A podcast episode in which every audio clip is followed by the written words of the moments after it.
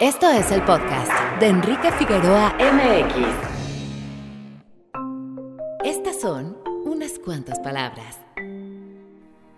El pasado 24 de febrero de 2022 comenzó la invasión rusa a gran escala en Ucrania. De entre lo mucho que se lee y se escucha sobre el conflicto, mal haríamos en no comprender que este forma parte de una larga y compleja pugna entre imperios. El pueblo ucraniano, al final, es protagonista, pero solo como pieza, de los intereses de dos bandos poderosos que juegan sus fichas en un tablero mundial. El periodo entre 1875 y 1914 es conocido como la Era de los Imperios, momento histórico en el que media docena de estados se distribuyeron cerca de una cuarta parte de la superficie mundial. África y el Pacífico prácticamente pertenecieron a estados potencia.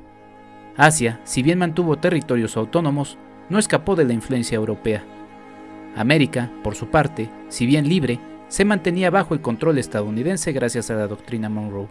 El motivo de lo anterior, intereses económicos, ampliar redes comerciales y explotar materias primas. Cuanto más territorio controlaba un imperio, más poderoso y seguro se hacía. De ahí la necesidad de aumentar y asegurar dominios, la denominada competición geopolítica. La guerra fue un instrumento importante para el imperialismo, pero no fue el único. El reparto de África en la Conferencia de Berlín de 1884 y 1885 muestra que los acuerdos internacionales también sirvieron para los intereses de las potencias. Fue la competencia imperialista una de las causantes de la Primera Guerra Mundial. Tras los hechos de la Segunda Guerra Mundial, el imperialismo como se conocía llegó a su fin. Sin embargo, sus heridas y efectos permanecen en aquellos países que surgieron de la dominación colonial de aquellos años. Actualmente las pugnas imperialistas persisten, en Ucrania vemos el enfrentamiento moderno entre el imperialismo atlantista con capital en Washington y el imperialismo ruso. Con sus estrategias, con sus intereses, los grandes perdedores son los ucranianos. Las muertes, los daños, son de ellos. ¿Cómo contrarrestar la pugna imperialista? Ese es el gran reto. www.enriquefigueroa.mx Bienvenido. Este es nuestro invitado de la semana. Muy buenos días, tardes o noches, bienvenidos a un episodio más de este podcast. Yo soy Enrique Figueroa Anaya y retomamos el eje de educación. De hecho, les anticipo los próximos dos episodios en lunes, que son nuestros episodios tradicionales. Eh, bueno, este y el que sigue eh, serán justamente sobre el eje de educación que habíamos estado ahí este, retrasando un poquito. Ya saben que estamos hablando de cine, historia y educación. Y bueno, se cruza así en esta ocasión eh, con el cine, pero bueno, no deja de ser un tema de educación. Y para ello tengo nada más y nada menos que la presencia de Clarice Montt, eh, quien es diseñadora de vestuario y con quien vamos a hablar de un tema que pues normalmente no, no siento que se, que se aborde tanto, que es el tema del vestuario, inclusive lo, platicaré un poquito más adelante con Clarice eh, a nivel de crítica, pues siempre se hace énfasis en otros elementos y no tanto sobre el vestuario, y es muy importante. Clarice, ¿cómo estás? Bienvenida. Hola, ¿qué tal Enrique? Muchas gracias por la invitación, como siempre es un gusto poder platicar contigo. Estoy muy bien. ¿Tú qué tal? muy bien, muy contento, Clarice. Eh, eres la segunda invitada, si no me equivoco, que repite en este podcast después de un año de estar por acá. El primero siendo justamente alguien que con quien te une, que es nada más y nada menos que Rodrigo Reyes, director de 499, después de esos 10 episodios que le dedicamos a su documental, en donde también estuviste presente, pero bueno, ahora como protagonista principal de este episodio nos vienes a platicar de vestuario. Clarice, ¿por dónde le entrarías para alguien que no sabe exactamente? Digo, es obvio que todos sabemos que es vestuario, que es vestido, pero en términos cinematográficos o en general, ¿cómo te gustaría a ti presentarle a alguien de manera más profesional lo que significa el vestuario? Pues hay muchos eh, colegas que usan eh, la frase que a mí me gusta, que es la piel del personaje. Mm. ¿no? Eh, vivimos en un mundo donde la vestimenta es parte de la persona. No sé si tú traes a tu mente eh, algún querido amigo, alguna querida amiga, eh, y tratas como de describirla, de definirla o de traerla a tu memoria, parte de lo más importante que va a venir cuando piensas en esa persona es su estilo de vestimenta. ¿No? es lo mismo recordar a tu amigo rocker que recordar a tu amiga eh, hippie o que le gusta como todo lo ecológico, ¿no? Y todos tienen como una forma de vestir muy particular, es algo que siempre, aunque entres como en ciertos cánones genéricos, siempre va a permitir la expresión individual del ser. Entonces, en las producciones audiovisuales, el vestuario es una parte importante de la descripción de los personajes. A veces el guion comienza eh, sin darle al público que va a ver la película, eh, sin darles esa información detallada de quién es el personaje. Pero la primera imagen del personaje donde el público le conoce está eh, complementada no nada más por el actor o la actriz, sino por el vestuario que trae. Y eso ya es un montón de información que está ayudando a decirle al público que asiste a la sala de cine quién es esa persona a través del vestuario. ¿no? Entonces es un aliado que nos ayuda a contar la historia, que nos ayuda a describir al personaje, que nos ayuda a que todo el trabajo artístico de actuación cobre sentido, tenga una dimensión y facilita la comunicación. Es decir, no necesitamos letreros al estilo de cine mudo que digan fulano personaje, este, tal edad, estrato social, eh, tal, este, características estas, ¿no? Este, le gusta el ska. Ya no necesitamos esa información descrita de manera literal porque el vestuario ya nos dice mucho más, ¿no? Del personaje y eh, un buen vestuario lo que va a hacer es darnos la información que necesitamos para que la historia sea contada. Sí, marcas muchos puntos que ya iremos eh, retomando, mi querida Clarice, pero pues sí, el vestuario entonces como un elemento de comunicación. Y si quieres, eh, empezamos un poquito por esto que mencionabas, ¿no? Cuando uno se levanta en la mañana, en el día a día, pues lo que está haciendo es elegir su, su, vestuario, ¿no? Digo, quizá alguien previamente, ya también en el momento en el que fue a comprar su ropa, ya estaba pensando qué es lo que quería transmitir de sí mismo, ¿no? La gente no está para saberlo, pero aquí traigo un suéter puesto que la verdad me acompañó en una etapa en la que prácticamente mi vestuario era mono, no sé cómo decirlo, como era lo único que usaba prácticamente en todo el tiempo. Ya este suéter nada más lo he relegado a un asunto de, de descanso, de pijama pero eh, me dice mucho esa etapa en la que nada más pues, usaba ese y dos, tres elementos adicionales. Después va cambiando como el ánimo de una persona y a partir de ahí quiere transmitir otra cosa. Es muy importante comprender esto antes justamente a nivel mm, general, ser, ser humano normal, para poderlo utilizar ya finalmente para algún elemento artístico como teatro o cine. Clarice. Así es. A mí te comparto y le comparto a la audiencia que una de las cosas que más me apasiona es la historia de la vestimenta, mm. desde un enfoque más etnográfico, en el sentido en el que a través de que me he ido acercando a este tema que me apasiona y me la paso coleccionando libros que hablen de esto de manera como muy arqueológica, eh, no estudio formas eh, o estilos de vestimenta, lo que estudio es las sociedades de cada periodo. Y para mí siempre es muy importante en todas mis clases empezar hablando de la prehistoria, ¿no? Porque a veces pareciera que la moda o el vestuario, la vestimenta es algo casual o banal o que es como solo del estilo, del high fashion, pero todo tipo de estilo de ropa habla y nos dice algo.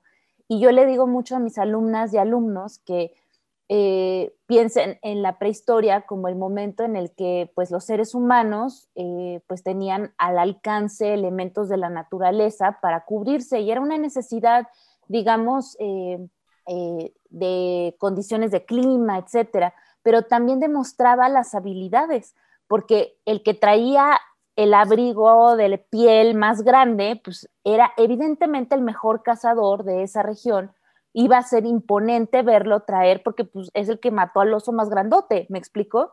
Entonces, desde ahí empieza a establecerse un código donde la vestimenta demuestra una jerarquía, ¿sí? Porque no es lo mismo estar a lo mejor en una condición de poca habilidad de cazar, ¿no? Y entonces traer un montón de pedacería de conejitos, porque es para lo que te alcanzan tus habilidades, que de verdad llegar así con el peluchazo encima, ¿no? Porque pues, te, echaste al osote más grande de, la redonda, ¿no? Eso empieza a ser desde muy temprano, ¿no? Desde más de 5 o 10 mil años antes de Cristo, ¿no? A ser información que va formándonos como sociedad civilizada.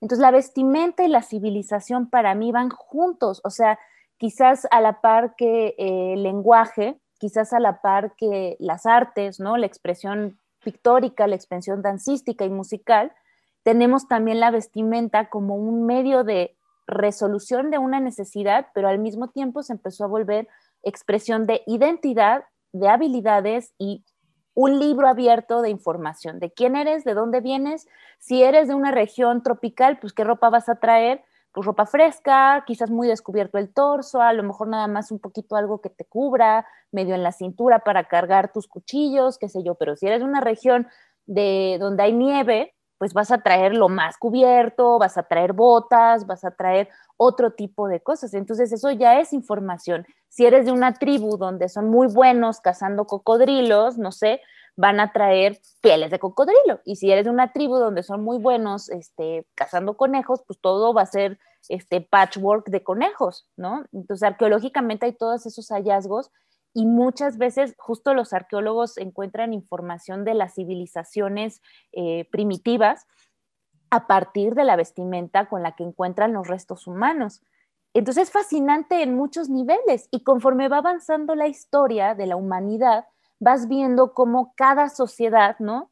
Va demostrándonos eh, cómo es eh, esa sociedad, ¿no? A través de cómo se vestían empezamos vistiendo, eh, a partir de que se hace sedentario el ser humano, pues empieza la agricultura y entonces yo no sé a suerte de qué gracia o de qué inspiración divina alguien ve un campo de algodón o de lino y dice, ah, lo voy a cortar, lo voy a juntar, lo voy a cardar, lo voy a hilar y con eso voy a tejer lienzos de ropa. O sea, me parece de una maravilla así. ¿En qué momento a alguien se le ocurrió que eso se iba a volver un lienzo para, para cubrirse en lugar de estarse cubriendo pues con hojas y pieles y lo que estaba como más lógico, ¿no? Digamos o el algodón, o sea, ¿en qué momento ves ahí los campos de algodón y las bolitas, ¿no? De la planta y piensas, ay, las voy a ir quitando y las voy a juntar en una mesa, voy a peinar las fibras, las voy a hacer un hilo y con el hilo voy a hacer una tela. Es verdaderamente fascinante. Y empiezan, todas las civilizaciones empiezan con las mil y un formas de cómo usar un rectángulo de tela porque era lo que había, o sea, el patronaje empieza ya mucho más avanzado hacia la Edad Media, ¿no? Después de el bizantino, antes de eso, romanos, egipcios, griegos, toda Mesoamérica, todas las este, civilizaciones este, en América, ¿no? Usaban los lienzos rectangulares puestos de diferentes maneras y pues esa era la vestimenta, ¿no? O sea, ¿qué diferenciaba unos de otros? Pues cómo se amarraban el rectángulo los egipcios, a diferencia de cómo se lo amarraban los griegos, a diferencia de cómo se lo amarraban los romanos, ¿no? o los aztecas. Entonces, es, todo un avance, una, una, expresión, una exploración también como de qué proyectas y ahí ya empieza a haber decisiones más puntuales sobre la jerarquía, ¿no? Donde, por ejemplo, en los romanos no todos podían usar eh, una cosa y otra. Y eso es información que tiene que ver con el vestuario, ¿no? Que es el tema que nos, que nos compete aquí. Es decir, como, como vestuarista uno, uno trae todo eso en la cabeza, ¿no? Y aprendes a leer, el lenguaje de la ropa, ¿no? Es un lenguaje, es un, es un lenguaje universal además. Aquí en México, en China, en Asia, en África, todos hablamos el lenguaje de la ropa, ¿no? Entonces todos podemos entender cuando llega alguien que tiene poder económico, cuando llega alguien que es muy humilde, cuando alguien llega alguien que tiene una identidad eh, relajada o una identidad eh, muy estructurada a partir de cómo se presenta con su vestimenta, ¿no? Es un lenguaje que todos conocemos. Por eso creo que de repente en los proyectos audiovisuales se da como por hecho, porque pues nos, es bueno, es positivo que no se vea como algo que llame demasiado la atención, porque si un vestuario llama mucho la atención es que algo no hizo sentido pero hace tanto sentido, porque está bien hecho, que la gente no está pensando, ay, viste que le escogieron un suéter, que justo es el suéter que habría encontrado en la ropa de pulga, porque este personaje así seguro va a la pulga a comprar su... La gente no está pensando en eso así. Los que nos dedicamos a esto, sí, ya tenemos arruinadas todas las películas y las películas nuestras vidas, ¿no? O sea, yo no dejo de ver las botas limpias en los zombies, ¿no? Y digo, no, ¿por qué no las desgastaron? ¿No? Pero ya es, es pues es el precio que pago por dedicarme a esto, ¿no? Pero en general el chiste es que el público en, grande, en su gran mayoría, no note nada del vestuario, si acaso que salgan diciendo, ay, estuvo padre, ¿no? Este, o pues algunas películas que se prestan a cosas pues muy glamorosas o, muy de época, que llaman más la atención por su vestimenta, pero en general una película contemporánea pues no debería llamar la atención en lo impecable de su vestuario, ¿no? Justamente creo que eso nos hace un poco invisibles, ¿no? En ese sentido, porque un trabajo bien hecho es un trabajo que no va a ser eh, al ojo común, digamos, como, como llamativo, ¿no? Sí. Mencionas varios, varios, varios elementos y por cierto le anticipo a la gente, mm, ya lo platicaremos de manera más amplia en el segundo bloque, la invitación para Clarice, además de por el gusto de platicar de este tema que, pues como ya escucharon, es bastante interesante, es también porque va a dar próximamente un diplomado en vestuario para medios audiovisuales, del que ya les platicaremos ampliamente y como ven, pues bueno, justamente por eso es que está tan empapada del tema, porque pues armar un diplomado así no, no es poca cosa. Oye, Clarice, de estos elementos que mencionas, bueno, no sé yo si sea, si sea correcto, pero em, pues yo sí tendría una, una teoría de cómo es que nace esta inquietud, como decías, de los primeros seres humanos en ver de repente cómo nacieron estas cosas que ahora no son tan comunes, ¿no? Hay teorías históricas que hablan de cómo el nacimiento de la eh, agricultura se la debemos pues, principal o esencialmente a las mujeres, ¿no? A las mujeres que en esos años, eh, mientras los hombres estaban cazando, eh, yo también tengo serias dudas de que realmente cazaran mamuts, eh, cuando uno piensa en el tamaño de esos animales, este, ahí podemos hablar de construcciones históricas, ¿no? De mensajes que querían pues dejar para otros. Pero bueno, el, asunto es que sí, posiblemente, muy seguramente las mujeres fueron las que estaban, eh, eh, estuvieron involucradas en uno de los cambios pues, más importantes en la historia de la humanidad, que es la agricultura. Y a partir de eso, de cómo quedaban en casa o en los lugares en los que tenían que, que asentarse eh, por momentos, pues vieron la necesidad de, dejar de ser eh, nómadas, ¿no? Y poder asentarse en algunos sitios y a partir de ahí todas las demás necesidades que fueron cubriendo, ¿no? Entonces eh, ahí podría ser una, una teoría y me parece muy fascinante esto que mencionas porque también es un elemento que quiero, ya lo he estado anticipando mucho en este podcast, quiero hablar de los orígenes, ¿no? Que son de los seres humanos, que pues son todos esos, inclusive hasta del propio cine, aunque no, no había cinta, se podría encontrar eh, la, necesidad de contar historias a través de imágenes eh, justamente en ese periodo. Pero bueno, muchos, muchos elementos, Clarice, pero bueno, uno de los que le mencionas, y ya que estás mencionando el, tema audiovisual, que es el que nos convoca, eh, cuando nace el cine, a finales del siglo, del siglo XIX, pues encontrábamos eh, un uso primordial, esencial de las imágenes, ¿no? No había sonido para poder describir, eh, bueno, para poner los diálogos, sí estaban los intertítulos, pero servían como para algunos este, elementos. Entonces, esencialmente, lo que se tuvo que hacer es perfeccionar el lenguaje de las imágenes, ¿no? Un, lenguaje que creo que cada vez se ha estado perdiendo más a favor de otro tipo de, cosas y que nos ha vuelto un poco hasta, hasta flojos, ¿no? Este, eh, en esto que mencionas, ¿no? O sea, ya para qué le pongo atención a las botas del zombie si ya la gente ni siquiera le va a poner atención a ese elemento, ¿no? Pero, pero sí es muy importante desde el inicio del cine. Mencionabas el cine mudo, yo pienso, por ejemplo, en, Chaplin, ¿no? En el personaje del vagabundo de Chaplin.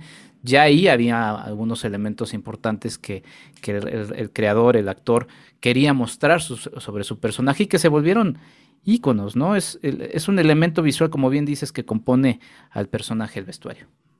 Claro que sí, fíjate que en los principios del cine, bueno, el cine un poco a mi, a mi ver, a mi manera de lo que he estudiado, es hijo del teatro, ¿no? O sea, las primeras producciones cinematográficas en realidad eran eh, puestas teatrales eh, documentadas, ¿no? filmadas y todo, todo el lenguaje era pues como escénico, ¿no? Era como, como muy grande y todo, y ya había una, una tradición de, de, entender el vestuario escénico, más sin embargo en las primeras películas no existía la figura de alguien eh, diseñando el vestuario, sí había quien hacía los decorados, normalmente se trataba de artistas plásticos que eran invitados a, a crear como estos entornos donde se iba a filmar, pero el vestuario siempre era parte del guardarropa personal de los actores y las actrices. Entonces, ellos eran quienes tomaban estas decisiones. Yo no estoy documentada en eso, pero me imagino que en el caso de Chaplin,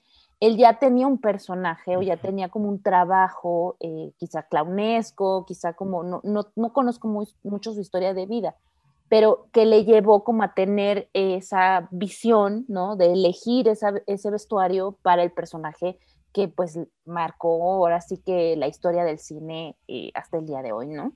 Entonces, efectivamente, empezó eh, como algo que estaba acomodado por hecho. La gente se viste así, bueno, pues que se pongan ropa. Así empezó el teatro también, ¿no? O sea, en sus periodos históricos en Roma se usaba el la vestimenta cotidiana, más las máscaras, más los coturnos que tenían fines meramente prácticos, ¿no? Las máscaras servían como megáfonos y los coturnos para dar como más altura a los actores para que pudieran verse a la distancia, ¿no? De que lo que eran los anfiteatros.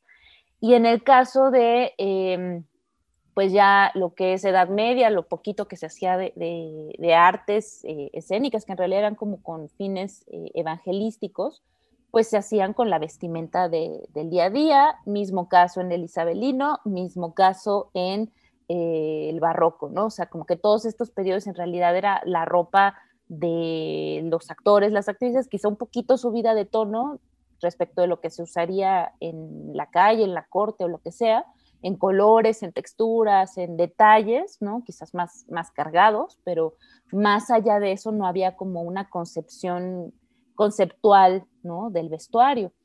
Eso empieza ya entrado el siglo XIX, ¿no? O sea, ya cuando entra todo esto de los ballets rusos que impactaron mucho, como todo esto de Diaghilev, etcétera, que estuvieron eh, marcando incluso tendencia en la moda ya por ahí de 1910, 1920, ¿no? Y eh, empieza a ver como esto, incluso la figura de diseñador de moda no se establece sino hasta que alguien que es este Charles Frederick Ward, decide firmar su ropa y ponerle una etiqueta y decir, esto es mi diseño. Antes de eso se trabajaba con sastres, costureras que eran eh, encomendados a hacer cosas que pues las clientas o los clientes les decían, hazme este modelo o esto. Había las revistas que daban como las referencias de las tendencias. Antes de las revistas pues no había eso, solamente pues la gente hacía los, lo que se les ocurría pedir acorde a la usanza eh, común o, tal. Es muy curioso que hasta la época victoriana se empieza a estudiar eh, los periodos de la moda, de la historia de la moda, porque hasta ese momento empieza a haber museos públicos. Mm. Antes de eso, digamos, todos los cuadros históricos quedaban como adentro de, de las familias aristócratas o nobles, ¿no? Y la gente común no tenía acceso a, mirar cómo es estos, eh, cómo había avanzado a través del tiempo los cambios, ¿no? Como que podían estar retratados en, estas pinturas, en estos eh, cuadros. Y entonces en el victoriano vemos que ahí los museos se abren al público y entonces ahí se les prende el foco y dicen, claro, ha habido cambios en cómo nos hemos ido vistiendo y entonces empieza a existir la figura de la historia de la moda, empieza a estudiarse como tal y empieza a haber como, un, o sea, como una conceptualización de, ah, ok, no nos hemos vestido igual toda la historia de la humanidad. Ah, ok, podemos, ¿no? Como en los proyectos artísticos, jugar con estos otros estilos, ¿no? Para ir generando, eh, pues, otro tipo de experiencias estéticas y empieza a avanzar así. Entonces, como ves, en realidad no tenemos mucho tiempo con esto, eh, históricamente hablando, ¿no? O sea, es, e, es, más antigua la fotografía que el vestuario, es más antigua la pintura, obviamente, ¿no? Y, y otras artes, otras expresiones que, que, el vestuario. Entonces, no me sorprende tanto de repente que no sea un tema del que se habla tanto, Enrique, precisamente porque es una materia joven, ¿no? O sea, si lo vemos desde esa perspectiva, es joven, ¿no? La materia, tanto la de concebir la historia de la moda como tal, la moda como tal, y posteriormente ya hablando en términos de vestuario también, no, no hace mucho que se empieza a, integrar la figura, ¿no? Claro, y fíjate que yo lo reflexionaba también como, como mi, profesión como periodista eh, cinematográfico, analista del mismo. Eh, si bien el vestuario es un elemento del lenguaje cinematográfico, A veces y más, por ejemplo, en esta etapa en la que estamos en la antesala de, o, estamos inmersos en distintas premiaciones de, distintas academias en el mundo y demás, eh, es un elemento que, luego escapa, ¿no? Siempre está eh, el aspecto de la fotografía, el aspecto de la iluminación y, quizá el aspecto del vestuario no hay un análisis eh, tan profundo eh, sobre el mismo y bueno, a mí lo que luego me da un poco la sensación es que luego en las premiaciones es entre, entre más cantidad eh, de tal haya, pues es el que más se lleva los, los aplausos, cuando justamente, aquí estoy hablando un poquito de manera genérica, debería hacerse un análisis de cuál es el papel de ese vestuario en la narrativa de la película. ¿Quién sería ahora que nos decías de estos inicios del cine, porque si el cine nace, o bueno, el cinematógrafo nace, el aparato nace, pero el cine va a tener varios años de irse creando, de irse formando, ¿no? Serían posteriormente distintos autores los que podrían llamarse los papás del cine, sin ser necesariamente los Lumière, ¿no? Los Lumière terminan siendo una parte fundamental, pero ¿quién podrías decir que es ese personaje o esos personajes que empezaron a fijarse en la importancia del vestuario como un elemento de mensaje. Digo, obviando lo que decías, quizá Chaplin, que sí tuvo antecedentes eh, antes eh, del cine, valga la redundancia, pues él ya también tenía ahí la, el, conocimiento de que lo que él se pusiera frente a la cámara tenía un impacto. Pero hablo a nivel de o de dirección o de alguien tal cual que se considere como el padre del diseño de vestuario en el cine o la madre. Pues es madre, en este caso, el vestuario eh, en nuestra sociedad patriarcal también ha sido delegado mayormente a las figuras femeninas, ¿no? Eh, empezamos a ver en términos de equidad de género en la industria mucho más posibilidades para que los puestos no dependan de un género específico, ¿no? O que no estén como eh, previstos para que eso se haga por hombres o eso por mujeres afortunadamente. Más sin embargo, sí se trata de una diseñadora, la que se conoce como la primera que firmó ahí una película, ¿no? Como, como en ese rubro, que se llama Claire West. Mm. Aún así, yo pienso, a mi modo de ver y de entender eh, lo poquito que sé de historia del vestuario cinematográfico, que hablaría más de Edith Head, que empezó a tomar muchísimo eh, protagonismo pues le ayudó mucho el hecho de, tener como sus libros, ¿no? Sus libros le dieron mucha proyección, eh, pasaba que eh, tenía mucha habilidad para hacer ver bien, ¿no? Era, era más una buena consultora de imagen, yo creo. Entonces podía sacar como el mejor provecho de la imagen de las actrices y los actores y eso la llevó a que la fueran contratando independientemente para eh, pues los eventos ¿no? que conlleva siempre la industria. Eso la proyectó, ¿no? Y poco a poco se volvió un referente y ella a mí me da la impresión de que, bueno, obvio, porque me gusta conocerla y hay como solo entrevistas y cosas que puedes encontrar que hablan como de cómo era su personalidad, pero sí era un poco un tipo, una dictadora de la moda, ¿no? O sea, como que era así de yo sé, yo tengo el ojo y lo que yo digo es ley y eso no te queda y eso sí te queda, ¿no? Era como muy así, pero claro, pues se tuvo que ir formando eh, y granjeando como para ganarse un, un, lugar que no existía. Y después todo su trabajo con Alfred Hitchcock, para mí me parece donde ya empieza realmente ella a hacer vestuario. Creo que empezó haciendo como muy buen estilismo, donde sí agarraba la onda de qué tipo de características tenía que tener el personaje, pero en realidad vestía estrellas para que se vieran bien y lucieran guapas y guapos y se vieran espectaculares en pantalla. Pero ya con Hitchcock empieza, empezamos a ver conceptos en cuanto a paletas de color, en cuanto a decisiones creativas como muy puntuales y la mancuerna artística que ella logra hacer con este director tan importante en la historia del cine, empieza a ayudar como a que el lugar del vestuario también sea parte del discurso visual y de la narrativa, ¿no? De la, de la película. En el caso de Birds, por ejemplo, este traje sastre que usa la protagonista en color verde, es como llama mucho la atención que haya elegido ese color, ¿no? Porque además en todas las composiciones logra realmente eh, contrastar de una manera eh, eh, muy peculiar, ¿no? O sea, está el verde y de repente las aves negras, ¿no? Está el verde, que además el verde, eh, a nivel como de psicología del color y de la parte técnica del color, es el único color por el que no tenemos que hacer ninguna adecuación en nuestros conos eh, del ojo, en los conos visuales, para, para percibirlo. Entonces, el color que normalmente nos da paz, nos da equilibrio, nos da tranquilidad, y en una película de, de, de suspenso como es este Birds, ¿no? Ahí vemos usado ese color que está asociado con la calma y la tranquilidad en momentos muy tensos. Entonces es un verdadero acierto ese contraste, ¿no? Que están manejando entre el suspenso, el color, y parece una cosa nimia, parece una cosa muy, o sea, como que la gente no, no como dices, no, no hace crítica, no analiza y no dice, ¿por qué escogió el verde? ¿No? O sea, es como, y es un color que tiene como muchos eh, significados muy complementarios, ¿no? Porque tiene esta parte de la tranquilidad, pero también tiene esta parte como, como de lo sobrenatural o, tal. Está muy bien usado, por ejemplo, si recuerdas Rachel, la serie de Netflix, mm. hay muchos momentos en que la iluminación se vuelve verde y los cambios de color en las prendas, ¿no? Del vestuario hacen todo una sensación y ellos están todo el tiempo ahí jugando a nivel de color, color luz, color vestuario y color en el departamento de arte con cómo están eh, manejando las emociones de esta, de esta serie, ¿no? Entonces, yo creo que una verdadera pionera para mí es Edith, ¿no? Eh, básicamente es lo que te podría responder a pesar de que esté Claire por ahí en la, en la, en la historia como, como la primera, ¿no? Pero pues de ahí, de ahí en más creo que la que empieza a trabajar a fondo el territorio y a labrar el terreno para todas las que seguimos y todos los que seguimos después es Edith.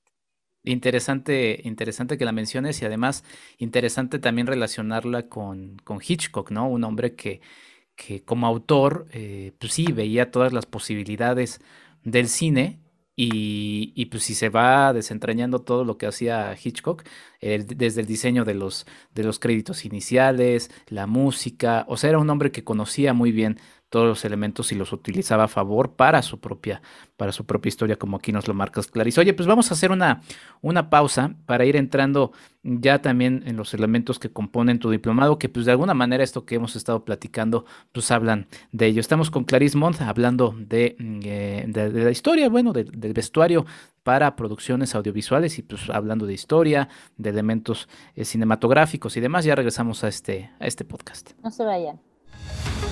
Hablemos de diseño y construcción con el arquitecto Jorge Figueroa Márquez.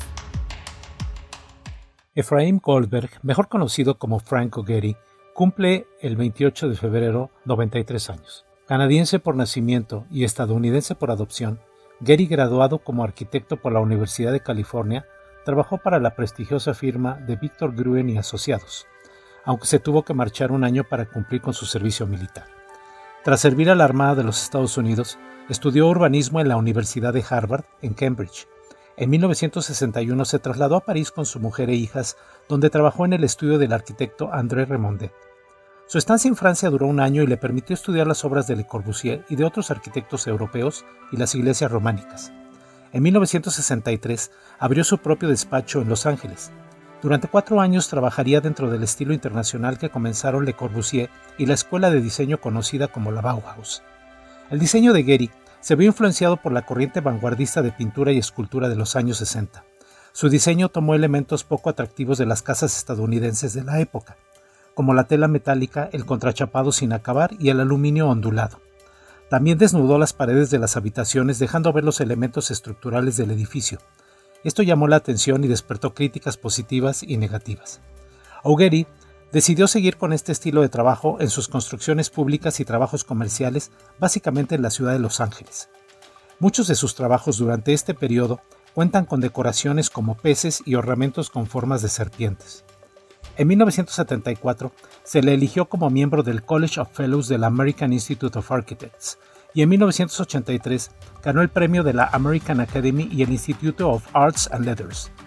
En la década de los 80, crea una serie de mobiliario hecha con cartón corrugado llamada Experimental Edges. A mediados de la década de los 80, su diseño atrajo la atención internacional.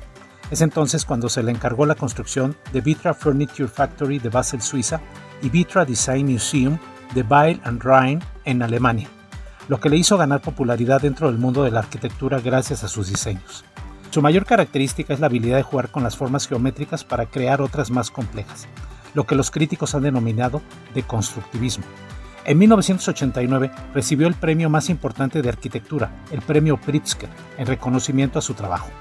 Tras ganar el premio se encargó del diseño del Walt Disney Concert Hall en Los Ángeles. En 1990 terminó el Museo de Arte Weizmann en la Universidad de Minnesota, construida con ladrillo y acero inoxidable. No se limitó a diseñar edificios para Los Ángeles, sino que también creó importantes obras en otros países. Dancing House en Praga, República Checa, es otro ejemplo de la originalidad y las formas atrevidas que caracterizan a Gehry. Está compuesto por dos cilindros que se ondulan frente al río Blatba, por lo que ha sido adoptado por los ciudadanos de la capital checa como Fred and Ginger. En 1992 ganó el premio Wolf. En 1997 terminó el Museo Guggenheim de Bilbao, considerado su trabajo más espectacular y que le dio fama mundial. En el presente siglo, Augueri ha prestado su creatividad a diseños que no están relacionados con la arquitectura, como la botella del vodka Viborova, joyería para la marca Tiffany Company y el trofeo de la Copa Mundial de Hockey, entre otras cosas. En el 2006, Sidney Pollack dirigió una película documental sobre su trabajo titulado Sketches of Frank Gehry. Los últimos proyectos en los que ha trabajado son en Berkeley Center Sport Arena de Brooklyn, en Nueva York, el futuro Museo Guggenheim en Abu Dhabi y una sala de concierto para la New World Symphony de Miami Beach. Destaca su proyecto de Grand Street en el que pretende cambiar la vía pública desde Los Angeles City Hall hasta Disney Hall. Gehry ha sido considerado el arquitecto más importante de esta época. En el 2012, la revista Vanity Fair hizo una encuesta a los 52 arquitectos y críticos de arquitectura más conocidos para conocer el trabajo de arquitectura más importante de los últimos 30 años. El primer puesto fue para el Museo Guggenheim. Augury considera a la arquitectura como un arte. Además, fue uno de los primeros arquitectos en usar como herramienta de trabajo una computadora con la cual realizar sus diseños. De hecho, considera que sin la informática no hubiese llegado a realizar los diseños que le han hecho tan popular. Hasta la próxima. Hablemos de diseño y construcción con el arquitecto Jorge Figueroa Márquez. Sigue a Marc y Mazá en arroba marquiamx en Facebook y en Instagram. Cadena de favores. Hola amigos, soy Iván Morales, director, productor y guionista de cine independiente y director editorial de Cine Premier. Los invito al taller de producción de cortometraje que voy a dar a partir del próximo miércoles 3 de marzo. Todo será completamente en línea, aprenderás los básicos de guionismo y de producción para que te lances a hacer tu propio corto. Escribe a buzón.cinepremier.com.mx para más información. Todo va a ser a lo largo de 5 semanas, son 2 horas por semana, cuesta 2 mil pesos o es gratis para todos los miembros de las casas PAU en patreon.com diagonal cinepremier. Ya sabes, escribe a buzón cinepremiere, no se te olvide esa e del final.com.mx. Gracias y adiós arroba Enrique Figueroa MX en Facebook y en Instagram. Y después de esta breve pausa, seguimos con Clarice Mod hablando de vestuario para medios audiovisuales. Clarice, em, cerraste el bloque anterior con un elemento muy interesante que es toda la, pues una parte de la teoría semiótica, ¿no? Toda la significación de, desde el color, ¿no? Eh, pero bueno, vamos a, ir adentrándonos también un poquito en lo que vas a, ofrecer próximamente. Eh, si quieres, ahorita platícanos eh, de ello, que es un diplomado en vestuario para medios audiovisuales, pero que me llevaría a la primera pregunta, o, a dos preguntas. Cuando tú te interesaste en esto, eh, ¿qué posibilidades tenías para poder desarrollarte en, lo que te gusta? ¿Y qué posibilidades hay ahora? Y pues eso nos lleva justamente a este diplomado que la verdad se antoja y se antoja mucho, Clarice? Ah, qué súper buena pregunta, Enrique. Pues mira, yo creo que llegué a esto en un momento muy oportuno porque ya no me tocaron condiciones em, contravenientes, ¿no? Em, realmente fui afortunada porque además tuve la suerte de estar en la ciudad donde se podía estudiar lo que yo quería estudiar y a nivel Latinoamérica, ¿eh? no existe otro lugar en toda Latinoamérica donde se puede estudiar el diseño escénico como yo lo estudié. Tuve la suerte de estudiar en un periodo donde en la Escuela Nacional de Arte Teatral se enseñaban todas las áreas de diseño. Ahora ya no es así, se enseñan separadas. Em, entonces aprendí diseño de vestuario, diseño de escenografía, de iluminación e incluso producción ejecutiva. Entonces me formé de una manera como muy integral y haber estudiado en el CENART me dio la posibilidad de hacer prácticas con los alumnos y alumnas del CCC. Incluso eh, tuve una práctica donde estuvieron directores muy reconocidos, ¿no? Mariano Varo, este, siempre se me olvida el nombre de quien dirigió el crimen del padre Amaro, pero siempre pienso, el que dijo el Carlos Carrera. Carlos Carrera, ¿no? Y así, y entonces eh, tuve esa oportunidad de tener esas experiencias, ¿no? Este, tanto con estudiantes como con gente profesional en un contexto académico, es decir, en un contexto como muy protegido, lo cual como vestuarista no es algo común, porque en realidad el vestuario es algo que se aprende en el set, ¿no? Y ahora sí que a grito y sombrerazo y sobre prueba y error. Entonces, pues así fue, eh, me dediqué prácticamente en el periodo casi 13 años, que tuve la suerte de poder vivir solo del teatro, ¿no?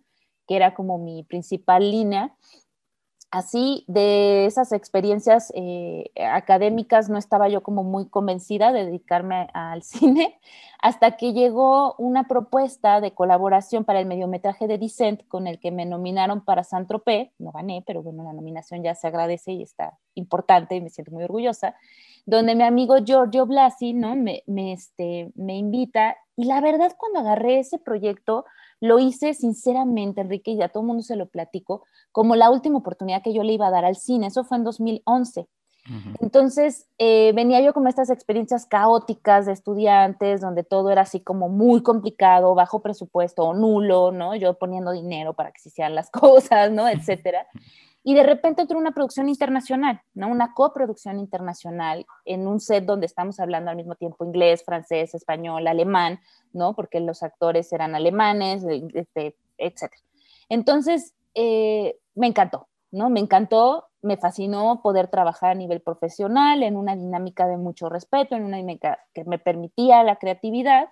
Y entonces, pues de ahí retomé y dije, claro, pues sí, sí quiero como seguir eh, eh, creciendo como también en este rubro, ¿no?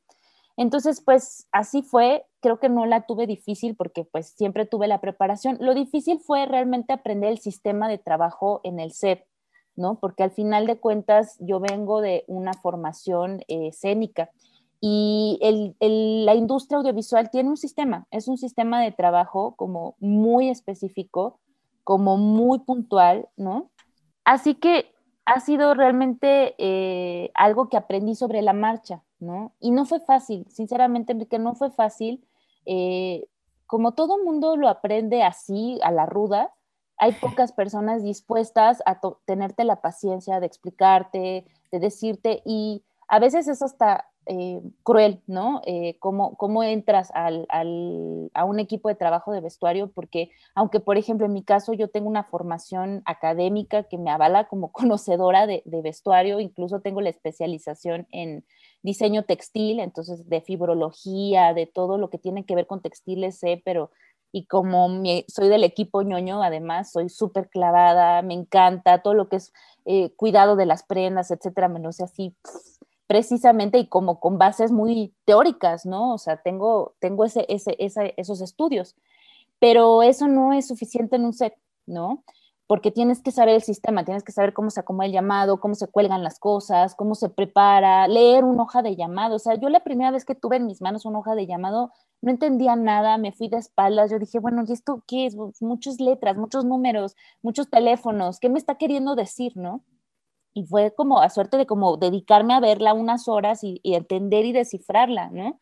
Pues solita, nadie te lleva de la mano, nadie tiene tiempo de decirte o disposición. ¿No? De decirte, oye, mira, esta es la hoja de llamado, aquí va eh, a la hora a la que tienes que llegar, pero doble checa aquí abajo que aquí dicen tu departamento, a qué hora están citados, este, aquí dice el plan de trabajo en resumen, o sea, todo eso nadie, nadie te lo dice, ¿no? Tú, tú lo vas entendiendo y si no lo entendiste, la regaste y no llegaste con lo que tenías que llegar, etcétera, y es, es muy complicado y se vuelve muy estresante. Entonces, justamente en 2020 estaba yo platicando con mi amiga Jazmín Aldaz, que es vestuarista regia, y ella eh, le tocó también, a ella sí le tocó labrar duro, ¿no? Desde que ni siquiera contemplaban un presupuesto para vestuario y así, y ahora, bueno, ha construido un montón de cosas bien interesantes para su comunidad allá en Monterrey. y platicábamos de eso, ¿no? Y entonces estábamos las dos así en plena pandemia, picándonos los ojos, y le dije, oye, pues hagamos una certificación, ¿no? O sea, hagamos una certificación. Y no sabes todo lo que detonó esa idea loca. Nos sentamos a armar la clase, buscamos material, nos documentamos, este, convocamos a través de ICI, que es la Asociación Internacional de Consultores de Imagen, que nos apoyaron muchísimo, muchísimo, muchísimo. Eh, la, la, UBC, que es la Universidad Valle Continental, también nos apoyó un montón. Eh, y pues logramos acomodar una masterclass con más de 150 personas de todo el mundo, de la red de IC, y de ahí pues se armó el grupo, se hizo la certificación. Y lo siguiente fue que yo dije, no, pero esto, esto, da para más, o sea, me quedé con ganas de enseñar más a fondo, ¿no? Porque la certificación fue, fue cortita, mm, vimos, creo, no me acuerdo ahorita, la verdad mentiría si dijera las horas que dimos, pero fue como algo muy breve, una pequeña, eh, un pequeño taller, una certificación de dos meses, una cosa así, ¿no? Entonces me quedé pensando en eso y dije, no, es que esto da para más, ¿no? Y funcionó tan bien la dinámica y todo que pues armé el diplomado tuve la suerte de que Vanessa este, me, me, invitara de plasma en corto a impartirlo y dije, perfecto. Entonces, junté 15 años de experiencia, ¿no? Porque básicamente, o sea, si hay cosas que vienen de libros, todo lo de historia de la moda, todo lo de historia del cine, todo lo de fibrología, todo eso sí, pero todo lo del sistema de trabajo, pues en realidad es vivencial, ¿no? O sea, me puse a bajar 120 horas de clase y yo cuando vi que lo armé, dije, todo esto estaba en mi cabeza, todo este, todo este material, toda esta información, dije, wow, ¿no? Y es lo que debe estar en la cabeza de todas mis, y todos mis colegas, ¿no? O sea, ahí está, pero tomarse el tiempo para diseñar algo y poderlo compartir, pues, pues soy la que agarró y se le ocurrió en su loca cabeza y dijo, pues voy a hacer esto, ¿no? Entonces, he estado trabajando sobre, sobre esa parte de la profesionalización, porque de verdad va a ser mucho más amable que llegue alguien nuevo al set, ¿no? Al área de vestuario y que ya entienda en general incluso cómo se tiene que dirigir en un set, cómo tiene que, eh, a quién le tiene que preguntar, que no llegue y le pregunte al director una cosa de un extra, ¿no? O sea, eso ya sabes que es o coordinador de extras o segundo asistente de dirección. Y ya todo eso se los vas explicando, es un sistema en la industria que está como muy bien, muy bien armado. Por eso es industria y por eso funciona también y por eso puedes llegar eh, el día uno del llamado sin haber leído nada antes, sin haber estado en juntas previas y saber lo que tienes que hacer y hacerlo, ¿no? Porque ese es, un sistema, ¿no? Y, y es el mismo sistema aquí en Estados Unidos, en Latinoamérica, en Europa, en todos los países. Entonces, eso es lo que está en el diplomado, eso es lo que se enseña y la intención es que de verdad tengamos una industria más profesional, una industria donde la gente no comete errores que se pueden evitar si, si hay esta formación académica, ¿no? Está muy amigable también porque son solo siete meses, ¿no? Es un día a la semana, si hay mucho trabajo después de clase, ¿no? Porque pues no es algo como un taller para pasar el rato, sí es una disciplina, es, es un área que demanda mucho trabajo, ¿no? Es, es es de no dormir mucho tiempo, ¿no? Ya como profesional, ¿no? Hablando de eso. Entonces, pues un poco el diplomado también busca entrenarles en esa resistencia. O sea, yo siempre les digo a las alumnas y los alumnos, esto es eh, como un gimnasio, ¿no? Estamos entrenando el músculo del diseñador y la diseñadora de vestuario. Y entonces eso pues solamente con práctica, con disciplina se puede, se puede lograr, ¿no? Si tú de repente piensas en que de la noche a la mañana vas a empezar y ya vas a diseñar, pues no, tienes que practicar, tienes que ir armándote, ¿no? Entonces, justo eso, me tocó una buena etapa, tuve oportunidades muy buenas, tuve mucha suerte, mucha, mucha bendición de poder como siempre tener todo tipo de proyectos. A la fecha hago de todo, no soy alguien que se monta en su trono de, ay, yo solo diseño, si no es de diseño, yo no agarro proyectos. Si me hablan para coordinar, coordino. Si me hablan para asistir, asisto. Si me hablan, yo hago de todo, de todo, porque además de todo se aprende, ¿no? Y en todo se crece y en todo puedo aportar y eso me hace muy feliz. Entonces, eh, pues eso, no, no la tuve difícil en ese sentido, pero trabajar sin saber toda esta parte del sistema audiovisual eh, de vestuario es duro, es feo, sufrí, lloré, me la hicieron cruel y pues yo no quiero que eso siga siendo la forma en la que la gente se acerca al área de desarrollo profesional que más me apasiona, que más me gusta, que más disfruto. Es bonito hacer vestuario, es padrísimo, pero aquí en México pues ha sido así como un atropelladero de, de, o te pones pilas y agarras la onda a grito y sombrerazo, como te decía antes, o te escupen para afuera porque pues no, no diste el ancho, ¿no? Y ¿cómo puedes no dar el ancho? Pues si solo es como que te expliquen ABC y ya está, o sea, tampoco es la gran ciencia, ¿me explico? Claro. Diplomado en vestuario para medios audiovisuales. Eh, imparte Clarice Mont. Eh, va a ser sábados de abril a octubre, de 14 a 18 horas. Eh, hay, es un formato híbrido, ¿no? Online presencial. Y como ya no. Es un formato 100% online. A lo que se refiere ah. online presencial, qué bueno que tocas el tema, es que hay que conectarse. O sea, es en vivo la clase. Ah, no es como, o sea, si un sábado alguien me avisa antes, me dice, oye, voy a tener una boda, voy a tener un trabajo, voy a tener eh, una cita médica, eh, le puedo mandar la clase grabada, ¿no? Pero la idea es que sí se conecten porque es, es una clase teórico-práctica, ¿no? No nada más es eh, algo que es unidireccional. Sí. Y bueno, pues sí, justo como es un diplomado, son 120 horas totales de, este, de capacitación. Inversión, así lo presentas y creo que es más que apropiada la palabra, ¿no? De 7.500, 7.500 o dos pagos de 4.200. La información e inscripciones 55 52 75 762 o a través de tus redes sociales Instagram, Clarice con doble S, Clarice, guion, eh, bajo, eh, Monte o Facebook arroba soy Clarice con doble S. Clarice, eh, ¿a quiénes les, les puede interesar? Digo, ya, ya algunos sacarán sus propias conclusiones. ¿A quiénes recomendarías? Em, ¿Qué se necesita de tener conocimiento previo? ¿Qué, qué, le explicarías a la gente que, le llama la atención este, este diplomado? Que por cierto, eh, pues, igual también te lo podría preguntar, pero a mí me parece un poco obvio que hay una, hay un gran, una gran oferta de trabajo, porque se está haciendo mucho, afortunadamente, eh, muchos eh, productos audiovisuales eh, pues ya a raíz de todo este parón horrible que hubo por la pandemia que todavía continúa, pero se está haciendo mucho trabajo para distintos medios, hay distintas plataformas digitales, eh, televisión, cine, en fin, creo que hay mucha oferta laboral para, para esto. Sí, es, es un trabajo muy noble, siempre tiene oferta, como bien mencionas, y em, para quiénes, pues para cualquier persona que haya sentido curiosidad por el vestuario o que tenga así como la inquietud en su corazón y que diga, ay, ese vestuario, ay, sí, viste. O sea, no necesitas haber estudiado diseño de modas o alguna carrera fin previa, porque yo, todas las clases que doy, que hay de otras materias que he impartido, incluso clases para niños, que eh, no, me, no concibo la educación artística a través como de un sistema donde todos tienen que avanzar igual.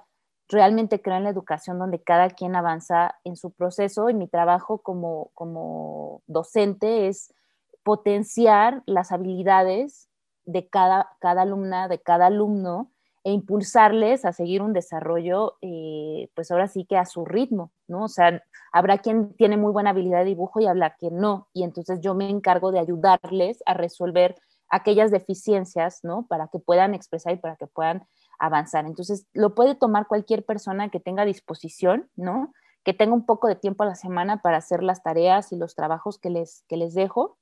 Se va muy rápido las cuatro horas, de verdad. Eh, no sé a qué se deba, pero me gustan las clases muy dinámicas, se me da prepararlas muy bien, entonces se va así, de repente ya, ya se acabó la clase, ¿qué onda? Fueron cuatro horas y parecieron minutos, y lo mismo en las 120 horas totales, o sea, cuando terminamos la, primera emisión del, del, diplomado, que fue la versión de plasma, esta es una versión nueva, este, de verdad que se nos fue, y cualquier persona, o sea, nadie te va a pedir un diploma o un título profesional para entrar a trabajar en un set de vestuario. O sea, eso no, no, es, no es por ahí. En realidad es, si quieres entrar de la manera amable, inscríbete. Si quieres entrar de la manera ruda, pues vete a asistir y éntrale y pues ahora sí que Dios te bendiga y que te dé fuerza para que puedas este, resolver las cosas que hay que resolver al momento, ¿no? Además, eh, pues el plus es que tengo la ventaja, la bendición y, el honor de que me respalde tanto la Academia de las Artes y las Ciencias Cinematográficas de Hidalgo como la Universidad Valle Continental de Monterrey. Entonces, el diploma sale con, con el respaldo de estas dos instituciones Y me encanta que sean instituciones, una del norte y una del centro del país, porque el diplomado, al ser online 100%, se puede tomar desde cualquier parte de México y el mundo. Mientras hables español, métete. ¿no? O sea, no necesitas otra cosa, ¿no? Más que una buena conexión a Internet, por supuesto. Pero entonces es eso, ¿no? O sea, es como entrarle de una manera amable, lo que sigue, claro, ya son las prácticas, la experiencia, que te apersones con alguien para que pues empieces a trabajar, ¿no? Pero ya sabiendo, ya teniendo claridad, ya teniendo toda esta información, y esta preparación, ¿no? Para que de verdad tu, tu experiencia en el área de vestuario sea feliz. Eso es un poco lo que yo quiero. O sea, la pasé tan mal en proyectos donde yo no entendía todavía bien cómo estaba el sistema y eso, que digo, no, y no hay necesidad, de verdad. O sea, no hay ninguna necesidad. Entonces, para quien quiera, pues eso, entender mejor, o a lo mejor tú ya te dedicas o ya has estado en algunos proyectos asistiendo, pero quieres aprender también a conceptualizar la parte más como eh, de diseño, ¿no? De cómo se baja un, un, breakdown, de cómo haces un desglose, de cómo haces un presupuesto. Sabemos realmente todo, Enrique, o sea, todo lo que se necesita, desde la parte como de oficina, de Excel, de cómo llevas las cuentas, de cómo presentas el cierre, todo eso, la parte creativa, ¿no? De cómo potenciar eh, contenidos y cómo comunicarlos correctamente, porque a veces hay gente que tiene ideas muy creativas, pero no sabe cómo aterrizarlas. Entonces, un poco también mi trabajo como docente es ayudarles a entenderse a sí mismas, a sí mismos y poder expresar su idea de una manera eficiente, ¿no? Que sí vea, eh, pues, el director o la directora o el productor o la productora lo que están queriendo comunicar, porque a veces pasa mucho en los ejercicios que ellos quieren comunicar, no sé, este, belleza y sutilidad y lo que están presentando, pues, nos lleva a rock y vida loca, ¿no? Y entonces tú dices, no, es que, a ver, mira, si acomodas así, si buscas este tipo de paleta de color, entonces sí, lo que tú estás diciendo en discurso es lo que vamos a ver, pero lo que estamos viendo es esto otro. Entonces es como un coaching ahí como para que potencien su creatividad. Entonces cualquiera la puede tomar. De verdad, eh, no me gusta pensar en que hay como requerimientos básicos para que le entres, ¿no? Lo que necesitamos es disposición, ¿no? Una buena actitud eh, y, y, ya, ¿no? Con eso, bueno, disciplina, sí, soy muy de la disciplina, no, no me gusta la indisciplina y no creo que la indisciplina te lleve a ningún lado positivo. Entonces, sí, que, haya disciplina en, asistir, en llegar puntualmente, con eso soy súper, súper precisa, ¿no? O sea, la puntualidad es muy importante porque en, una, en la industria es importante, ¿no? No llegas a una junta, no llegas a un llamado tarde, no existe esa opción, no existe, ¿no? Entonces, digo, la vida pasa y puede pasar algo muy grave y, y tal, y bueno, pero eso te pasa una vez en la vida, ¿no? O sea, la puntualidad es vital. Entonces, todo eso vemos, Enrique. Entonces, cualquiera, de verdad cualquiera que, sienta que le, le mueve esto, pues que se acerque. Esta es una buena manera de acercarse, no dolorosa, sí exigente, debo aclararlo. O sea, si alguien está oyendo este podcast y piensa, ay, me voy a meter a este diplomado porque me la voy a pasar bien, sí te la vas a pasar bien, pero sí también vas a trabajar, ¿no? O sea, hay trabajo detrás, no, no es eh, macrameo uno, ¿no? Claro.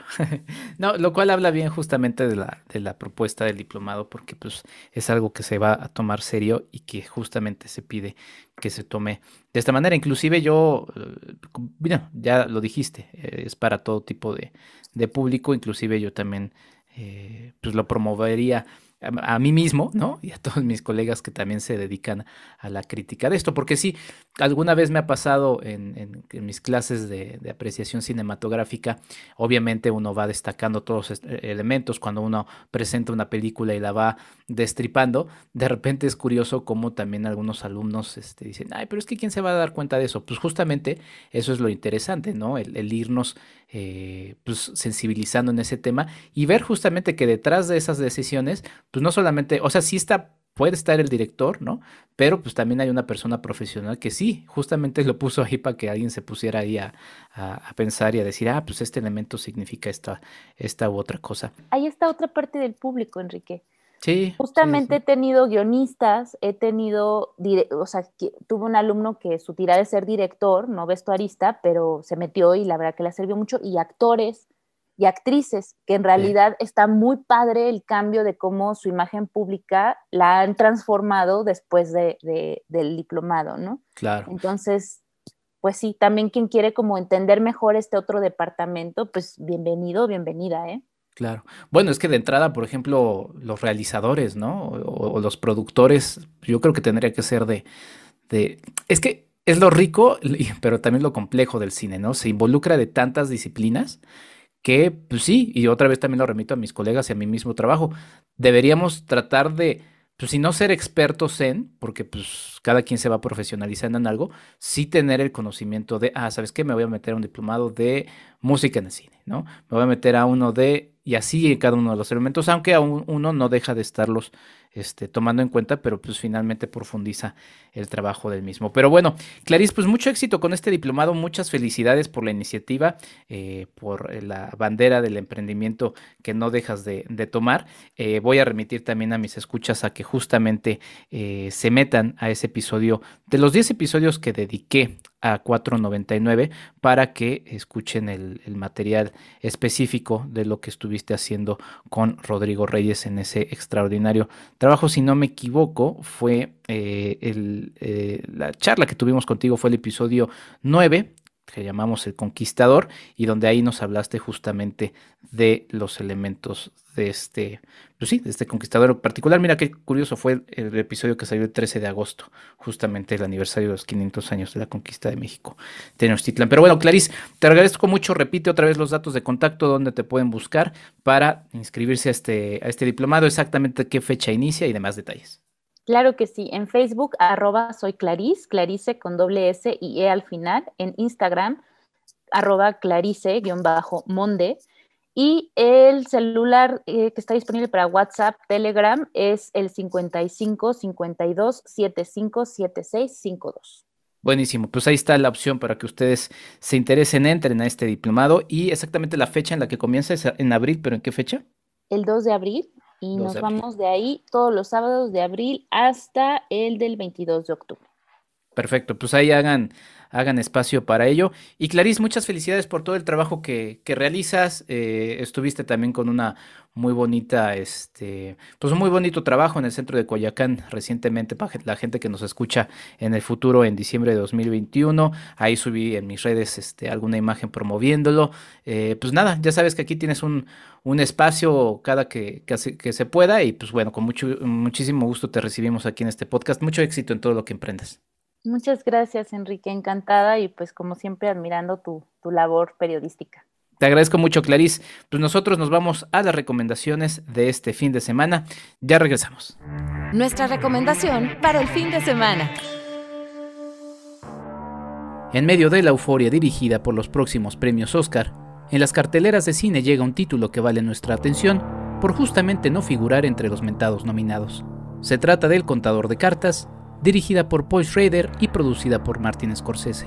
Conocido sobre todo por ser uno de los guionistas más relevantes en la carrera del realizador Martin Scorsese, sobra mencionar sus guiones para Taxi Driver, Toro Salvaje y La Última Tentación de Cristo, Paul Schrader regresa al cine con una película que dirige y escribe.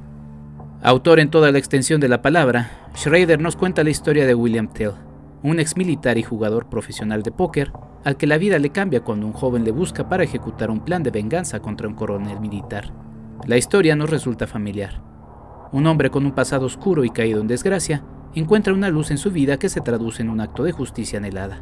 William, interpretado por Oscar Isaac, y Cirque, interpretado por Ty Sheridan, el mismo protagonista de Ready Player One, se encuentran entonces en un camino que les unirá para encontrar algo que al principio desconocen. Se trata de alguna manera de una road movie en la que descubriremos, al igual que los protagonistas, el resultado de esta búsqueda inesperada. Con un tratamiento sobrio y minimalista que se refleja tanto en actuaciones como manejo de cámara, guion y hasta en diseño de producción, lo curioso de lo anterior es pensar que este retrato de Schrader lo ha manejado ya en sus anteriores trabajos, haciéndonos reflexionar de inmediato que el retrato de la sociedad estadounidense sigue siendo de alguna u otra manera el mismo. El contador de cartas se encuentra disponible en cines de las dos grandes cadenas comerciales en distintas ciudades de México. ¿Recomendable? Absolutamente. ¿Quieres ayudarnos a hacer más contenido? Tu apoyo es fundamental. Entra a www.patreon.com diagonal Enrique Figueroa MX y elige entre las muchas recompensas que tenemos para ti. Desde un agradecimiento en este podcast hasta tu participación en un cineclub en línea donde tú puedes elegir el tema. Además de 50% de descuento en nuestros cursos, talleres y tours. Únete, sé parte de esta comunidad.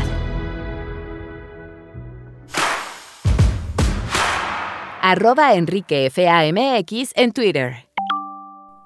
Así termina este nuevo episodio del podcast de Enrique Figueroa MX. Les agradezco mucho el favor de su atención. Muchas gracias Ligia Plácido, muchas gracias Claudia Villegas por seguir en el barco del Patreon. Ya saben, si les interesa, patreon.com diagonal Enrique Figueroa MX. Y bueno, sin más, sigan todo lo que estamos desarrollando en este podcast. Estamos de repente lanzando algunos episodios especiales en jueves dedicado a películas mexicanas que se estén estrenando y alguna alguna que otra sorpresa. Ya rebasamos el año de este esfuerzo, seguiremos sumando más episodios y bueno, si ustedes me lo permiten, seguiré acompañándoles. Ya saben, si les gusta mucho esto, compártanlo. Si les gusta muchísimo, sean parte del patreon.com diagonal Enrique Figueroa MX. Yo me despido, soy Enrique Figueroa Anaya. Hasta la próxima. Esto fue el podcast de Enrique Figueroa MX. Hasta la próxima.